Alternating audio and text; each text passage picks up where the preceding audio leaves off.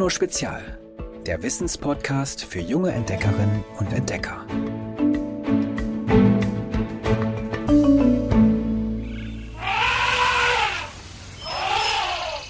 Hallo ihr Lieben. Was ist groß, grau und spielt die Hauptrolle in dieser Podcast-Folge? Na? Klar, diesmal geht's um Elefanten. Okay, einen echten Elefanten habe ich leider nicht hinter das Mikrofon bekommen. So ein ausgewachsener Dickhäuter wird schließlich gut sieben Meter lang, erreicht eine Schulterhöhe von etwa drei Meter 75 und passt damit unmöglich hier durch die Tür. Ist ja auch das größte Landsäugetier der Welt. Das Tröten ist nur ein Soundeffekt, den unsere Produzentin Alex am Computer einspielt. Vielleicht erinnert ihr euch ja noch an unsere Podcast-Podcast-Folge, in der hat sie euch sich und ihre Arbeit vorgestellt. Wisst ihr nicht mehr? Kein Problem. Das ist das Tolle an Podcasts. Man kann sie jederzeit nochmal hören. Aber zurück zu den Elefanten. Wusstet ihr, dass die größten Tiere einer Gruppe meist auch die ältesten sind? Denn Elefanten hören nicht wie wir auf zu wachsen. Nein, sie wachsen ein Leben lang. Ich sag's ja, die grauen Riesen sind einfach faszinierende Lebewesen und deshalb kommen sie in dieser Folge auch richtig groß raus. Es gibt drei Arten von Elefanten. Afrikanische, asiatische Elefanten und Waldelefanten. Von Afrika aus begannen die Elefanten vor 25 Millionen Jahren Europa, Asien und Nordamerika zu erobern. Vielerorts sind sie mittlerweile allerdings wieder ausgestorben. Die verbliebenen Tiere leben heute in der Südhälfte Afrikas und im Südosten Asiens. Die Säugetiere sind die größten Lebewesen an Land. Afrikanische Elefanten werden insgesamt bis zu vier Meter hoch und sieben Tonnen schwer. Das ist das Gewicht von vier Kleinwagen. Schon ein einzelner Stoßzahn kann bis zu 100 Kilogramm schwer sein. Und ein Elefantenohr ist länger als ein ausgewachsener Mensch. Ein Elefant kommt selten allein. Elefantenkühe und Kälber streifen in Herden von manchmal mehr als 100 Tieren durch Savannen und Wälder. Die Bullen sind in kleineren Verbänden unterwegs. Elefanten trotten auf den immer gleichen Wegen zu Wasserstellen und Weidegründen. Trotz ihres Megagewichts ist ihr Gang sanft und fast lautlos. Übrigens, die muskulösen Riesen sind reine Pflanzenfresser. Pro Tag vertilgen Elefanten bis zu 300 Kilogramm Grünzeug. Blätter, Gräser, Früchte, Baumrinden und Wurzeln. Mit ihrem Rüssel nehmen sie auch Wasser, etwa aus Flüssen auf. Es funktioniert wie eine Saug- und Druckpumpe. Pro Zug passen allein 8 bis 10 Liter in den Rüssel hinein. Den ganzen Tag über trinkt ein Elefant sogar bis zu 190 Liter. Das ist so viel, wie in manche Badewanne passt. Notzeiten können Elefanten aber auch eine Woche ohne Wasser auskommen. Mit seinem Rüssel riecht, atmet und trinkt der Elefant aber nicht nur, er packt auch zu. 40.000 gebündelte Muskelstränge machen den Rüssel zu einem starken, beweglichen Greifarm, in dem der Elefant Äste und Blätter vom Baum rupft. Und dank feiner Härchen an der Rüsselspitze kann er mit der Riesennase sogar auch tasten. Einfach cool, oder? Als ich mich auf diese Folge vorbereitet habe, habe ich übrigens so wahnsinnig viele Fakten über Elefanten herausgefunden, dass ich mich kaum entscheiden konnte, welche ich euch erzählen soll. Am Ende habe ich sortiert und sortiert und sortiert und meine spannendsten Lieblingsfakten zu den Dickhäutern stelle ich euch hiermit als meine persönliche Top 5 der besten Staunwissenshappen über Elefanten vor.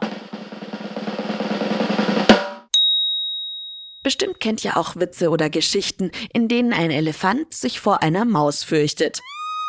Aber das ist Quatsch. Der Verhaltensforscher Bernhard Chimek hat beide Tiere in einem Versuch zusammengebracht und dabei beobachtet, dass Elefanten die Mäuse eher neugierig beschnuppern und keinesfalls zurückweichen. Dieser Versuch hat übrigens schon 1942 stattgefunden. Krass, dass sich das Gerücht immer noch so gut hält. Also Ihr und ich, wir wissen es jetzt besser. Dafür haben Elefanten Angst vor Insekten, und zwar vor ganz bestimmten. Sie fürchten sich vor Bienen. Sobald sie deren Summen hören oder Pheromone, also Duftstoffe der Insekten riechen, suchen Elefanten das Weite. Vermutlich, weil sie keine schmerzhaften Stiche abbekommen wollen. Denn Elefantenhaut ist zwar dick, aber alles andere als robust. Im Gegenteil, sie ist so empfindlich, dass sie nach einem Mückenstich sofort zu bluten beginnt. Wie Elefanten pusten und tröten haben wir ja am Anfang der Folge schon gehört. Oder würdest du noch mal, Alex? Danke. Untereinander verständigen sich die Rüsselträger aber vor allem mit Infraschall, also besonders tiefen Tönen. Über den Boden lässt sich das Grummeln besonders gut und kilometerweit übertragen. Wir Menschen kriegen davon aber nichts mit. Oder beziehungsweise nur mit Hilfe von Spezialgeräten, mit deren Hilfe wir den Unterhaltungen lauschen können. Für die Elefanten sind die Rufe dagegen manchmal laut wie Baustellenlärm. Und die Töne erzeugen die Dickhäute übrigens wie wir mit den Stimmlippen im Kehlkopf. Elefanten sind extrem intelligente Tiere. Es ist kein Zufall, dass wir jemandem ein Elefantengedächtnis zusprechen, wenn er oder sie sich Dinge besonders gut merken kann. Das bis zu fünf Kilogramm schwere Gehirn der Elefanten verfügt nämlich über besonders ausgeprägte Stirnlappen also die Bereiche, in denen Erinnerungen gespeichert werden. Deshalb erinnern sie sich vermutlich noch nach Jahren oder Jahrzehnten an Futterstellen oder ehemalige Gruppenmitglieder. Für eine Elefantenhorde sind deswegen auch die Leitkühe besonders wichtig. Sie sind meist die ältesten Tiere und die mit den meisten Wissen. Und hier nochmal mein Platz eins der besten Staunwissenshappen über Elefanten. Denn die Riesensäuger gehen buchstäblich durch dick und dünn. Das heißt, sie sind sehr gesellige und soziale Lebewesen. Wenn zum Beispiel ein Kalb geboren wird, eilen sofort andere Gruppenmitglieder vorbei, betasten es mit ihrem Rüssel und begrüßen es als Teil der Gemeinschaft. Und merkt ein Elefant, dass sein Artgenosse gestresst ist, berührt er ihn und versucht ihn so zu beruhigen. Ist das nicht nett? Die Geschichte von Mensch und Elefant reicht übrigens mehrere hunderttausend Jahre zurück. Unsere früheren Vorfahren haben zum Beispiel die Stoßzähne und Knochen der Tiere genutzt, um daraus Werkzeuge zu schnitzen. Später haben Menschen die Wildtiere gezähmt und als kraftvolle Arbeiter eingesetzt oder als Reittiere oder im Krieg, um wortwörtlich Macht und Größe zu demonstrieren. Vielleicht erinnert ihr euch ja an unsere Folge zum alten Rom. Darin haben wir euch von Hannibal erzählt, der im Punischen Krieg gegen die Römer 37 Elefanten als Geheimwaffe mit sich führte.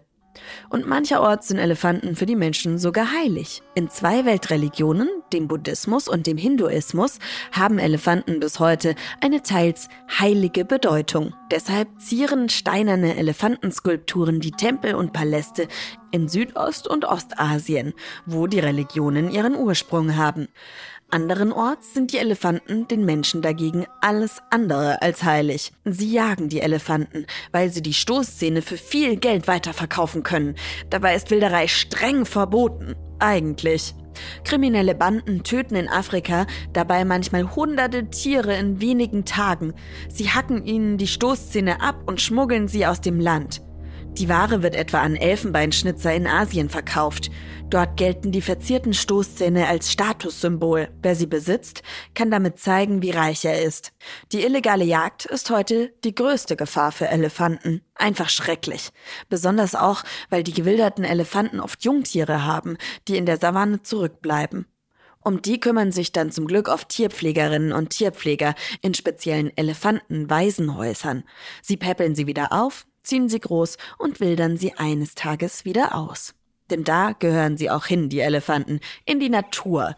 Ich finde, dass Elefanten sicher und frei in der Wildnis leben sollten und zum Beispiel auch nicht zu Kunststücken in Zoos gezwungen werden sollten. Zum Glück ist das mittlerweile auch in immer mehr Ländern verboten. Der deutsche Zirkus Roncalli schickt seit letztem Jahr sogar nur noch Hologrammelefanten in die Menge, also Elefanten als Lichtshow, die lebende Tiere ersetzen. Ich bin auch überhaupt nicht traurig, dass ich für die Aufnahmen keinen Elefanten treffen durfte. Also keinen echten. Denn neben mir strahlt schon die ganze Zeit eine Elefantenlampe, die ich selbst aus einer leeren Waschmittelflasche gebastelt habe. Und das solltet ihr auch ausprobieren.